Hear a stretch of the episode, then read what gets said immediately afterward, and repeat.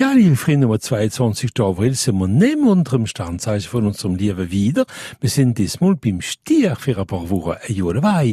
Die Hauptplanet vom Stier ist Venus, er ist ein Achtzeichen und wie gesagt, wir haben ein paar Wochen wird der Stier ein bisschen in die Kürze nehmen. wieder ein neutraler Tag, Zwillinge, manchmal sind wir aus zu misstrauisch. Krebs, ein angenehmer Tag in allem, Lebens ist ein Tag, wo noch sehr, sehr viel Charme haben. Alle hoppla, Jungfrau, danke, dass nicht so viel Vergangenheit bringt das gewöhnlich nicht viel, wo ja positive Teil für ihre Projekte, gerade so wie für unsere Skorpion. Schätz, wenn ein Freund hat, und geboren sind unter dem Sternzeichen vom Stier, diesmal, ich bin mir doch eine Liste, also niemand verroppeln. Steinbock, wenn er will etwas unternehmen, wartet es ein sehr, sehr guter Tag dafür. Wassermann, ein sehr, sehr guter Tag für die Freundschaft, alle hoppla.